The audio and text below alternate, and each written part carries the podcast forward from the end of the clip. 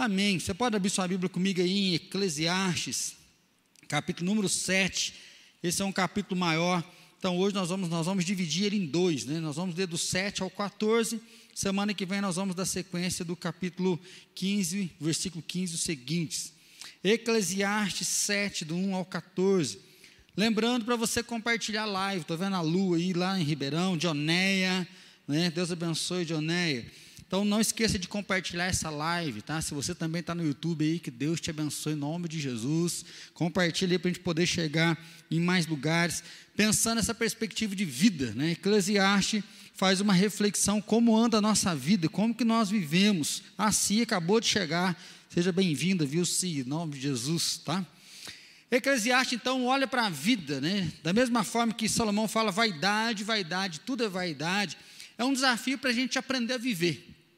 É um desafio para nós olharmos para nós, para nossa casa, para os nossos dons, talentos, olhar para o nosso emprego, para o nosso trabalho, olhar para você como filho, como filha, adolescente, pré-adolescente, jovem, adulto, meia idade, terceira idade com doença ou sem doença, com dinheiro ou sem dinheiro, sozinho, solteiro ou casado, como é que você vai guiar os seus passos? Como você vai conduzir a sua história? Hoje eu defini como tempo a gente poder meditar, vencendo a necessidade de dar respostas. Né? Quem tem filho pequeno sofre. Quando a criança chega e fala, mamãe, que jeito que a gente tem neném? Né? Aí as mães piram, o pai então, vai conversar com a tua mãe, vai conversar com teu pai, né? Fica nesse rolo. Quando às vezes um adolescente vem e começa a fazer algumas perguntas, e agora com essa pandemia, onde é que está Deus? Se Deus existe, por que, que existe o mal? Por que, que Deus permite todas essas coisas? Então, se nós temos uma necessidade de dar resposta às pessoas, nós queremos ser o último que fala, o último que tem a palavra. Nós queremos ter uma palavra que vai impactar, uma palavra que vai inovar, uma palavra que vai preencher todos os vazios, né? calar a boca de todas as pessoas, e principalmente como cristão. Nós queremos dar uma resposta para o outro para que a pessoa se converta, para que a pessoa deixe o ateísmo, que a pessoa volte o coração dela para Deus. Então hoje nós vamos pensar um pouquinho nessa necessidade da resposta, de vencer essa necessidade. Tá? Eclesiastes capítulo 7, então, nos diz assim: Melhor é a boa fama do que um unguento precioso, e o dia da morte melhor do que o dia do nascimento. Melhor é ir à casa onde há luto do que ir à casa onde há banquete, pois naquela se vê o fim de todos os homens, e os vivos que o homem e os vivos que o tomem em consideração. Melhor é a mágoa do que o riso, porque com a tristeza do rosto se faz melhor o coração. O coração dos sábios está na casa do luto, mas o dos insensatos na casa da alegria. Melhor é ouvir a repreensão do sábio do que ouvir a canção do insensato. Pois qual crepitar dos espinhos debaixo de uma palavra, tal é a risada do insensato. Também isto é vaidade. Verdadeiramente a opressão faz endoidecer até o sábio, e o suborno corrompe o coração. Melhor é o fim das coisas do que o seu princípio, melhor é o paciente que o arrogante. Não te apresses em irar-te, porque a ira se abriga no íntimo dos insensatos. Jamais digas, porque foram os dias passados melhores do que estes? Pois não é sábio perguntar assim. Boa é a sabedoria, havendo herança e de proveito para os que veem o sol. A sabedoria protege como protege o dinheiro mas o proveito da sabedoria é que, é, é que ela dá vida ao seu possuidor. Atenta para as obras de Deus, pois quem poderá endireitar o que ele torceu? No dia da prosperidade, goza do bem, mas no dia da adversidade, considerem que Deus fez tanto este como aquele, para que o homem nada descubra do que há de vir depois dele. Então, como que nós amamos respostas? E olhar para esse texto, né? Melhor é um unguento precioso do que o dia da morte, do que o dia do nascimento. Parece que Salomão começa a dizer né, uma mensagem pesada para os nossos dias. Onde a gente procura a vida, procura felicidade, procura paz, ele fala que é melhor um unguento precioso e o dia da morte do que o dia do nascimento. O unguento precioso, ele está falando de um bom perfume, que naquela época se embalsamava lá um defunto, não é assim? Pegavam o corpo, passava aquele perfume sobre o corpo, e ele fala que é melhor o dia da morte do que o dia de nascer. Melhor é ir à casa onde há luto do que a casa onde há banquete. Ou seja, é melhor você ir em um velório do que ir em uma festa. O que, que Salomão está querendo dizer com isso para nós? Primeira coisa, um bom nome é melhor do que perfume. Diz alguns estudiosos que antigamente né, usava isso. Depois que a pessoa morria, eles iam lá e passavam alguns perfumes, alguns ungüentos lá no corpo, né, como sinal de afeto, como sinal de cuidado, dedicação. Mas algumas famílias não tinham esse dinheiro para comprar o perfume. E aí, famílias pobres, então, a única coisa que eles tinham era a pessoa morrer com um bom nome. E aí eu sempre brinco aqui, né? Que quando a gente vai fazer velório, né? Parece que é muito difícil a gente ter um defunto que é ruim. Né? Até hoje eu fui pregar num velório só, onde eu não tinha nada para falar do defunto, porque eu não conhecia, e era uma pessoa que, aos olhos humanos, não tinha feito nada de bem.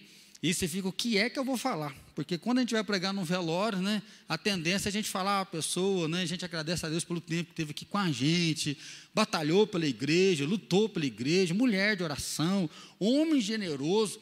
E é o que Salomão quer dizer é justamente isso, que é melhor você ter um bom nome, porque se você tem um bom nome, você tem história. Quer dizer que você não simplesmente passou pela vida, mas você viveu, você construiu, aí hoje fala muito de um legado. Você constrói um legado, e quando chega na morte, o que você tem é tudo aquilo que você viveu e não simplesmente deixou. Então, um bom nome é melhor do que ter um bom perfume. Então, do que adianta você fazer grandes banquetes, você ter a melhor roupa, você participar das melhores festas, se você não passa de um penetra? Se você não passa de alguém que às vezes vai dar algum status, alguma coisa, por quê? Porque a festa vai passar. As pessoas vão olhar para você, para sua roupa, para o seu estilo e vão deixar você de lado. Mas quando nós olhamos para quem você é, isso pode impactar pessoas. Quando fala de velório, eu sempre comento aqui, né?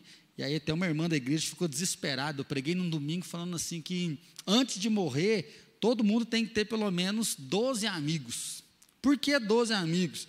Porque precisamos de pelo menos duas, seis pessoas para carregar o caixão e seis pessoas para revezar nesse carregamento.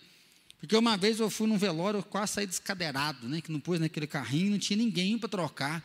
Fiz uma brincadeira aqui, mas é uma coisa muito triste. Às vezes você vai a algum velório que tem muita gente, mas a gente já chegou em velório que não tinha ninguém. Eu e a Fran, mesmo uma vez, passamos no velório, no final das contas de madrugada, a família inteira foi embora, ficou só eu e a Fran lá no velório de madrugada, entre duas e cinco horas da manhã, ficou só eu e a Fran, e não tinha mais ninguém lá velando a pessoa depois que começaram a chegar mais gente. Então, um bom nome é melhor do que um bom perfume. Por isso que ele diz que, que melhor é a boa fama do que um unguento precioso. É melhor você ter um bom nome do que as pessoas falam assim, nossa, tem dinheiro, é rico, mas não vale nada. Ah, fulano é bom só para poder consumir, mas ele não te tem como preciosidade, porque você não consegue contribuir nada. E aí sim, é o momento que nós nos deparamos, Salomão dizendo, maldita morte. Porque a morte realmente ela põe um fim à nossa história. Mas quando nós temos um bom nome, nós podemos celebrar que nós vivemos bem a vida. Né? Um filme muito antigo, não sei quem assistiu, O Resgate do Soldado Ryan. Ele, bem dizer, né, vai começar com um senhorzinho olhando para um túmulo dizendo: Eu vivi bem a minha vida. Eu vivi bem a minha vida. Ele foi salvo né, por alguns soldados foi uma missão que fizeram para salvar esse homem, e na missão para salvar um, morreram vários. E aí, quando ele é salvo, eles falam para ele: Olha, vários homens morreram por você, então viva de modo digno. E aí, uma coisa que nós podemos pensar, agora estamos em lockdown, né, nós estamos cada um fechado, até a gente começou mais cedo, nós vamos terminar o culto antes das sete e meia, para a gente poder ir embora para nossa casa antes das oito. Nós não queremos cometer nenhum pecado, não é nem o fato de ser multado, mas nós queremos viver bem, de forma honesta, seguir aquilo que Deus mandou. Mas olhar para a morte é poder realmente pensar na vida, se nós estamos vivendo de uma forma que vale a pena. E aí sim vem a segunda parte: aprenda com a casa do luto. Salomão fala que é melhor você ir em um velório do que você ir numa casa que é festa. É melhor por quê? Pois naquela se vê o fim de todos os homens e os vivos que o tomem em consideração. Tem gente que morre de medo de defunto, tem gente que morre de medo de envelório, não gosta de envelório. Mas Salomão fala assim: que quando você vai num banquete, você vai numa festa muito boa, você esquece. Esquece do que? que nós somos finitos, que nós somos impotentes. Aí tem muita gente que aproveita, já que está na festa mesmo, quer beber todas, quer comer bastante, quer ficar bastante aí, né? Para a galera mais nova, beija um, beija outro, fica com um, fica com o outro. Nós estamos vivendo agora nessa época onde não existe mais gênero, né? Você pode beijar homem, beijar mulher, o que importa é que você ama, então você tem que satisfazer os seus desejos. A celebração, o banquete, ela mostra a ideia da vida, faz o que você quiser. Como diz Lulu Santos, consideramos justo todas as formas de amor. Assim, então, assim, você pode amar do jeito que você quiser, como você quiser, e banalizar isso. Estava vendo um artigo sobre sexualidade adolescente, falando que estava havendo uma crise muito grande no Paraná, porque meninas de 12 anos, elas estavam tendo que fazer sexo oral nos meninos na escola, para elas serem aceitas no próprio grupo. Então, de um lado, nós falamos a questão do gênero, do outro lado, nós falamos ainda de abuso e uma promiscuidade. Então, assim, você faz sexo oral perde totalmente a ideia da conquista, da paixão, do carinho, do cuidado, de celebrar o amor. Eu falo com a Fran, né, e aí posso ser machista, quadrado, né? Mas aquilo que era bonito, que a gente esperava na lua de mel, o dia que você ia tirar a roupa de uma mulher e aí ver a lingerie, hoje está se usando peças que são peças que antigamente era peça íntima. Então, mulheres estão andando na rua como se tivesse com um sutiã, eu não sei como que chama, só aquela peça de cima toda bonita, cheia de renda. Então, assim, tem se banalizado o, carinho, banalizado o corpo, banalizado o amor. E aí Salomão fala: olha, quando você vai na casa do luto, você considera, está escrito aí, e os vivos que o tomem em consideração. Ou seja, ir na casa do luto é bater de frente com a tristeza. Tristeza por quê? Porque ao homem cabe morrer. Quando nós vamos na casa do luto, nós lembramos daquela verdade bíblica: o salário do pecado é, é a morte. A vida tem um fim. A vida paralisa, porque a morte vem, a morte paralisa, a consequência do pecado está aí. No velório, nós deparamos com a crueldade do pecado que vem assolando, que vem roubando o prazer, roubando a vida. E aí, diante desse impacto, é o momento que nós consideramos o morto e olhamos para nós, nós estamos vivos. E aí, lembrando de Rick Warren no livro Uma Vida com Propósito, você não está aqui por acaso, mas por que, que você está vivo? Qual é a razão de viver? Qual é a razão de estar de pé? Como se colocar de pé? Então, enquanto a morte revela que nós somos frágeis, pequenos e que nós precisamos de ajuda. A morte mostra que nós precisamos de ter alguém, nós precisamos de ter cuidado, nós precisamos então de ter amigos, nós precisamos de ter pessoas que nos fortalecem, pessoas que nos encorajam. Nós precisamos de ter uma igreja assim, onde nós recebemos uma palavra, onde nós somos fortalecidos, a gente canta um louvor junto, nós reunimos com uma congregação e assim a gente pode viver e fortalece cada vez mais. Então a casa do luto, ela quebra a soberba, quebra a ganância, quebra a prepotência e nos mostra que o que nós queremos realmente é muito pouco. Nós temos falado isso nas últimas quartas-feiras, a questão da injustiça, a questão da ganância, de poder estar satisfeito e contente com aquilo que tem. Quarta passada eu falei que o alvo da Bíblia não é você não olhar para o futuro, não sonhar, não planejar, nós podemos. Nós podemos nos preparar, nos organizar, nós podemos sonhar, empreender para o futuro. Mas a Bíblia diz que quando você vive só no sonho, né, e aí Salomão vai dizer: no muito falar vem palavras nécias, mas do trabalho vem a realização de sonhos. Então a ideia não é que você deve viver só no mundo das ideias, mas você deve viver aqui de que forma? No contentamento. Quebrando o quê? Quebrando a arrogância, quebrando a ganância, quebrando a prepotência de achar que você pode todas as coisas.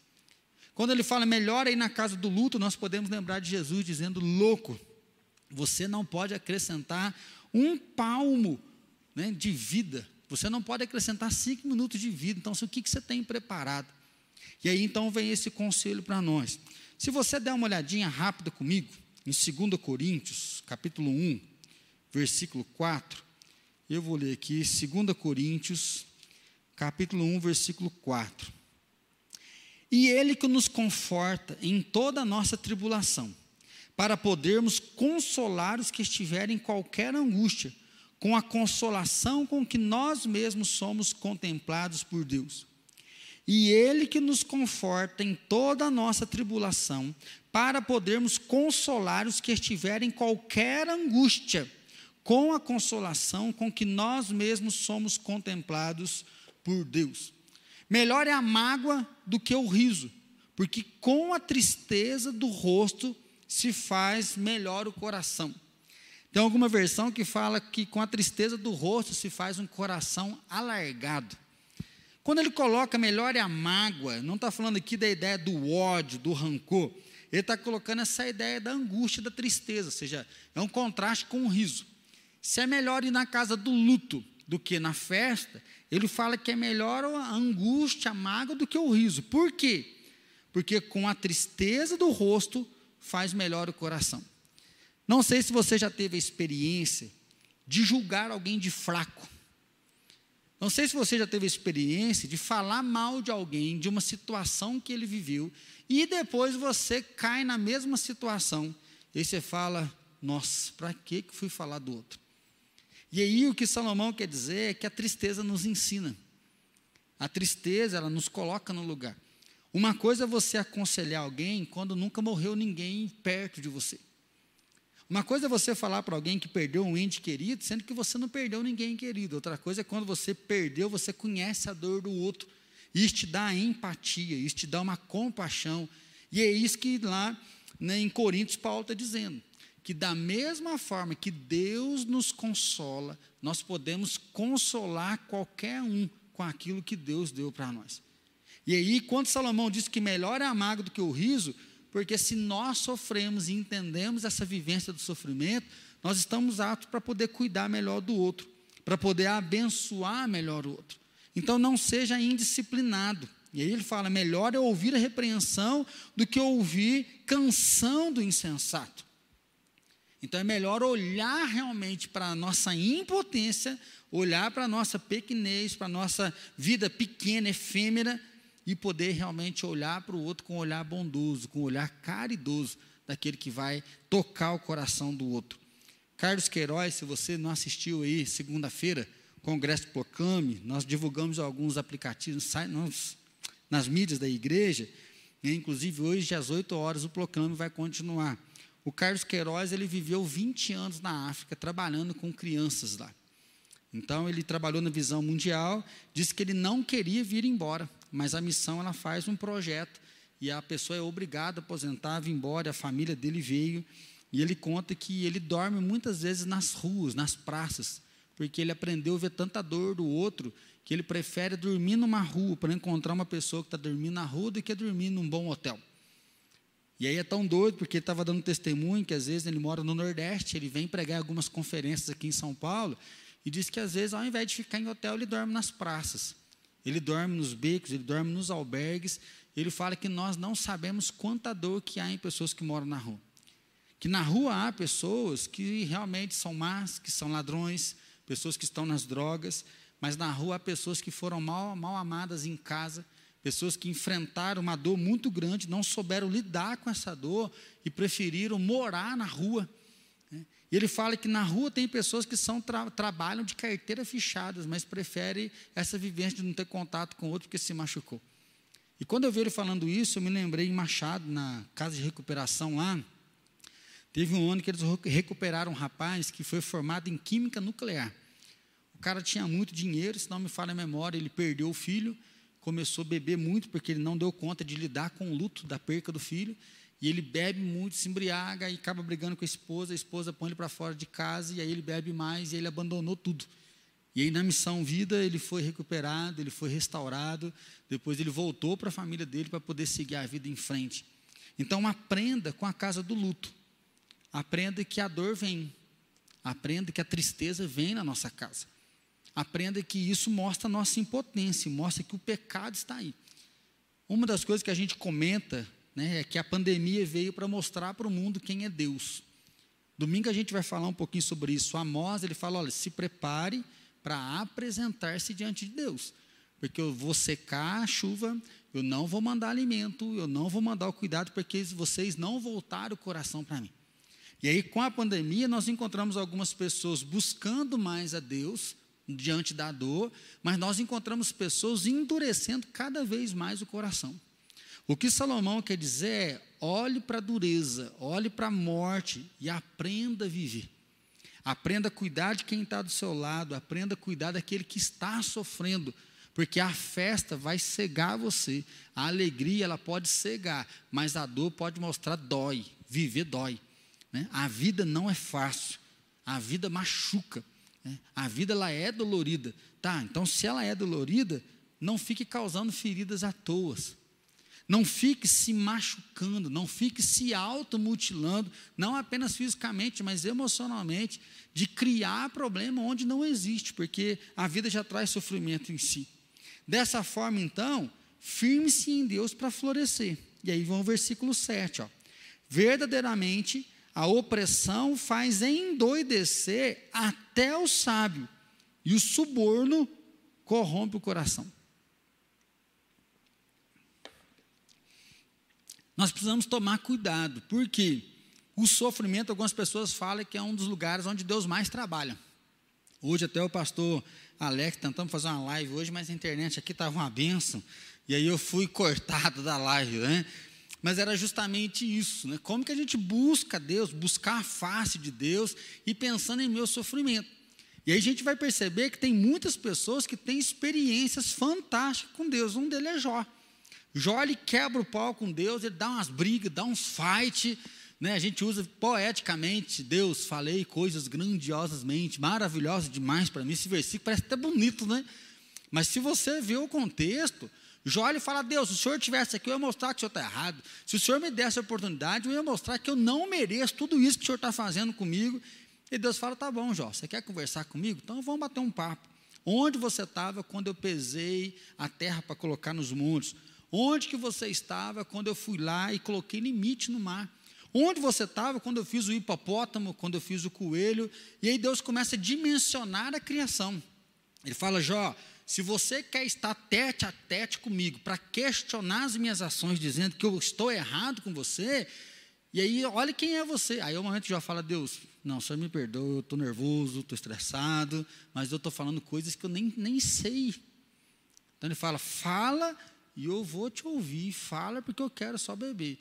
Aí, na hora que Deus fala com ele novamente, aí sim Jó vai dizer: Antes eu te conhecia de ouvir falar, mas agora os meus olhos te veem.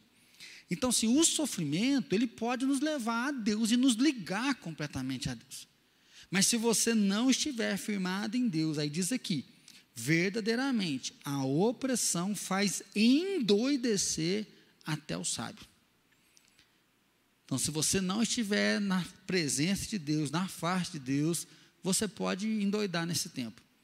O sofrimento você pode não resistir, você não pode permanecer. E aí, lembrando do versículo 1, lembra? Melhor é ter um nome. O que é a ideia do nome? O nome não é só por causa do nascimento. O nome é porque nós temos uma história com esse nome. Onde nós vamos, nós carregamos um bom nome, nós carregamos uma boa fama. Mesmo que haja alguns impercursos, igual Davi. Davi, ele adultera, Davi, ele comete um assassinato, mas Davi se arrepende. Nós temos uma história de um homem que foi amigo de Deus, que soube olhar para os erros, mas que soube temer a Deus. Então, assim, ele teve um bom nome. Davi teve uma boa vida. Que exemplo a nós. E aqui, então, ele fala: olha, você pode, então, devido ao sofrimento, endoidecer. Você pode, diante do suborno, romper. E aí ter uma vida de injustiça. Lembra do Salmo 1, que a gente sempre comenta?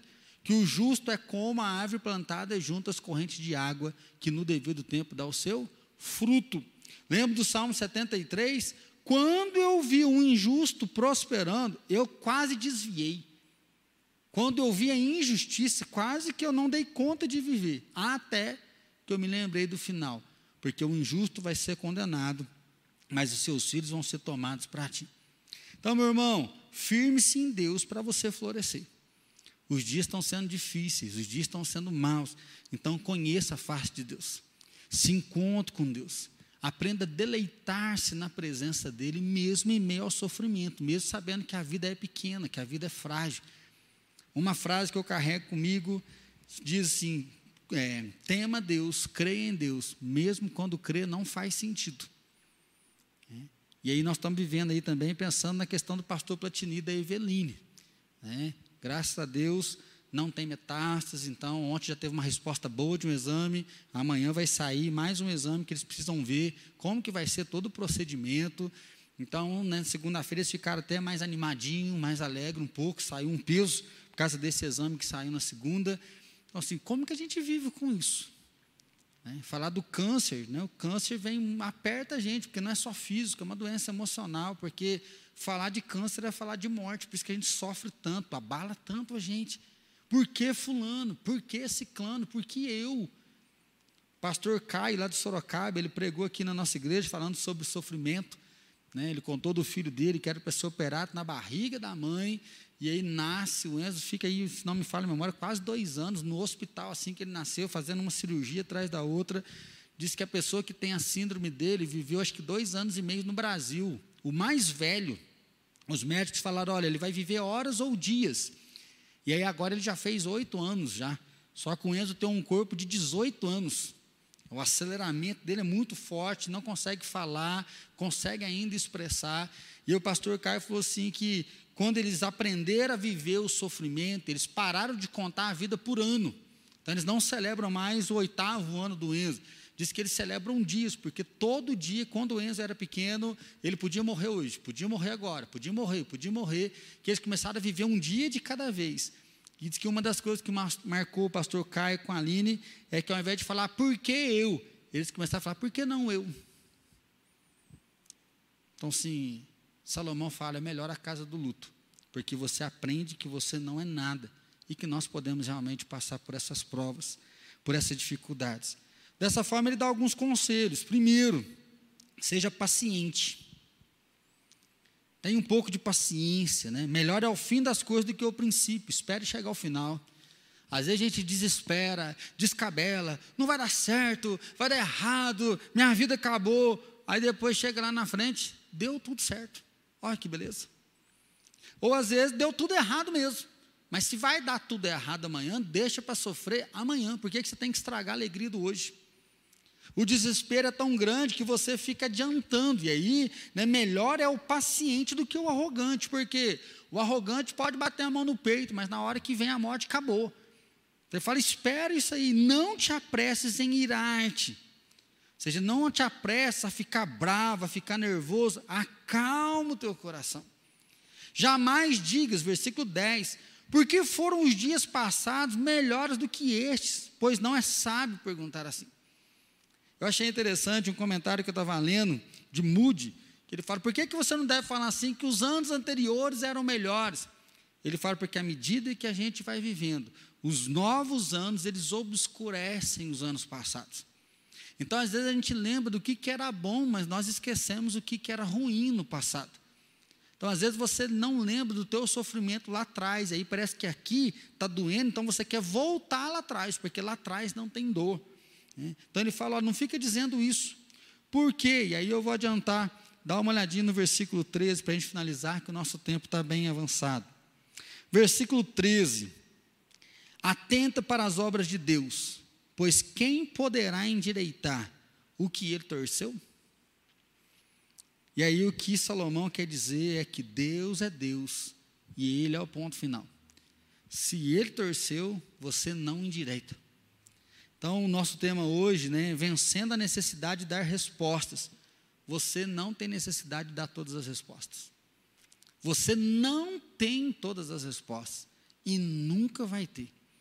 Quando nós dizemos eu não sei, nós assumimos a nossa vivência humana de não saber todas as coisas. Nós podemos aprender e devemos aprender, mas nós temos que lembrar que há um limite. E olha aí que versículo pesado, mas libertador. No dia da prosperidade, goza do bem, mas no dia da adversidade, considerem que Deus fez tanto este como aquele, para que o homem nada descubra do que há de vir depois dele. Então Salomão fala assim: ó, no dia da alegria, celebre, regozije-se, faça festa. Mas no dia da adversidade, lembre que quem fez o dia da festa fez o dia da tristeza. Então, chore. E aí eu acho que é a hora que nós barramos. Por quê? Porque nós não sabemos chorar. Nós não sabemos entristecer. Nós queremos que a nossa casa só tenha alegria, vida, prosperidade, conquista, sucesso. Esquecemos lá do capítulo 3. Há tempo de rir, tempo de chorar, tempo de abraçar e tempo de afastar de abraço. Salomão, quando ele coloca isso aqui, ele fala: olha, Deus é soberano, Ele é o Senhor de todas as coisas e Ele está no controle. Ele está no controle do dia bom, Ele está no controle do dia ruim. Ele permite todas as coisas. E para quê? Para que a gente não descubra o que tem por vir. Nós não conseguimos saber o que vai ser amanhã. Será que essa pandemia, nesse fechamento, vai durar só os 15 dias ou ter, vai aumentar? Ah, eu acho que vai aumentar, eu acho que não vai. Será que agora vai ser um novo tempo quando voltar, que aí vai baixar um pouco os casos e aí mais gente vai ser vacinada, nós vamos estar libertos? Nós não sabemos. E aí sim Lutero vai dizer que a sofrimento e a dor é mais um convite a lembrar que nós não andamos pelo que nós vemos, nós andamos por aquilo que nós cremos, e isso é fé. Por isto, o justo viverá pela fé. Então, meu irmão, você não vai ter todas as respostas, mas você pode ter Deus mesmo sem ter todas as respostas. Você pode não ter todas as explicações, mas você pode viver mesmo sem todas as explicações.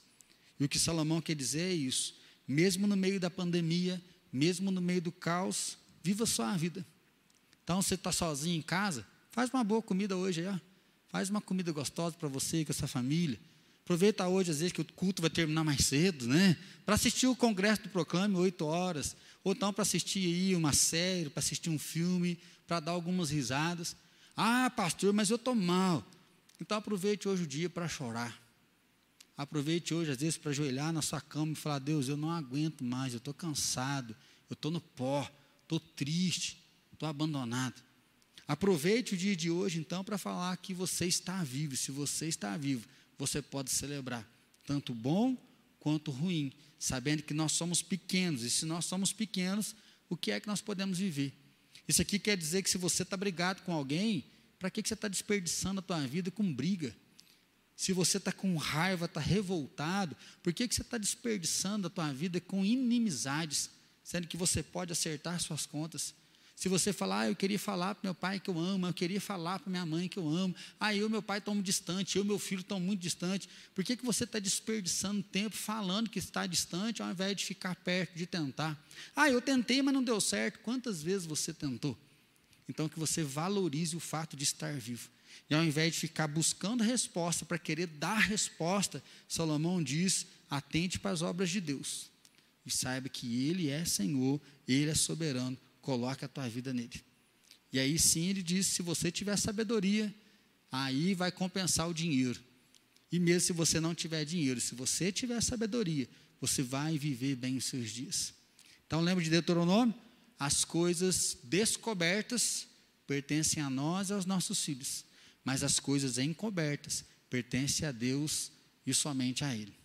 Meu irmão, que Deus te abençoe a viver esse tempo de dificuldade se você está sozinho, precisando de ajuda, chama aí no Face, chama aí no WhatsApp. Pastor, estou precisando de oração. Pastor, estou precisando de uma ligação. Pode chamar a gente. Você conhece o Kelsey, que é uma palavra do Kelsey. Ah, eu tenho meio vergonha. Você tem seu líder de célula. Falou, fulano, ora para mim. Põe lá no grupo da célula, pessoal, ora por mim que eu não estou bem. Então, assim, aprenda a viver e aprenda a colocar as pessoas perto de você. Tá bom?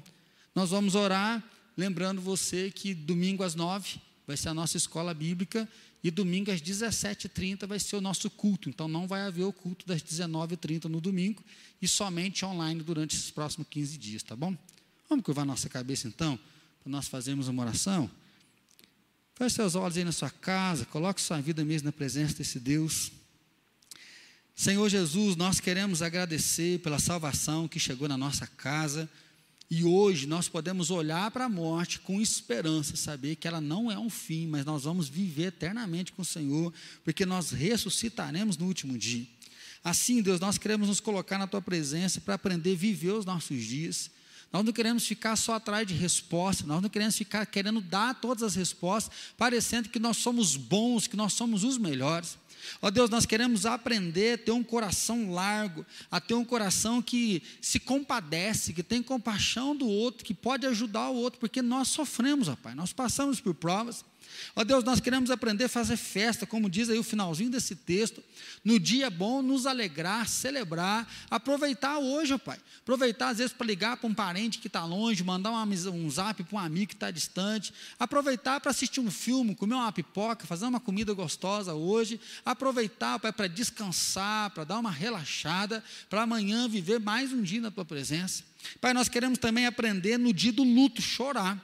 No dia do pranto, saber que nós estamos rebaixados, devagar, sem vontade, e ao invés, ó Pai, de embrutecer no nosso próprio sentimento, abrir esse sentimento para deixar que as pessoas se aproximem, que as pessoas nos consolem, que as pessoas nos confortem e principalmente nos aproximar da tua face, sabendo que o Senhor é soberano, que o Senhor está no controle, que o Senhor é Deus e é onipotente, onisciente e onipresente. O Senhor é acima de todas as coisas. Pai, assim, diante de todas as dúvidas, nós nos rendemos aos teus pés e declaramos que o Senhor nos basta, que o Senhor é tudo que nós queremos, nós queremos vivenciar essa comunhão contigo. Assim, toma mesmo cada um de nós na tua presença santa, nos fortalece para viver esses dias, nos dá um coração sábio para viver cada um desses dias na tua presença e que a tua misericórdia venha, que logo esses 15 dias passem, Pai, joga a gente possa retornar não só os cultos, mas retornar a nossa vida, o nosso trabalho para a honra e glória do teu santo nome. Pai, que a graça maravilhosa de Jesus Cristo, Senhor e Salvador, com o amor do Pai Todo-Poderoso e que a paz do Espírito Santo seja derramado sobre cada um de nós e sobre todo o teu povo espalhado na face da terra, hoje e para todo sempre. Amém, Senhor.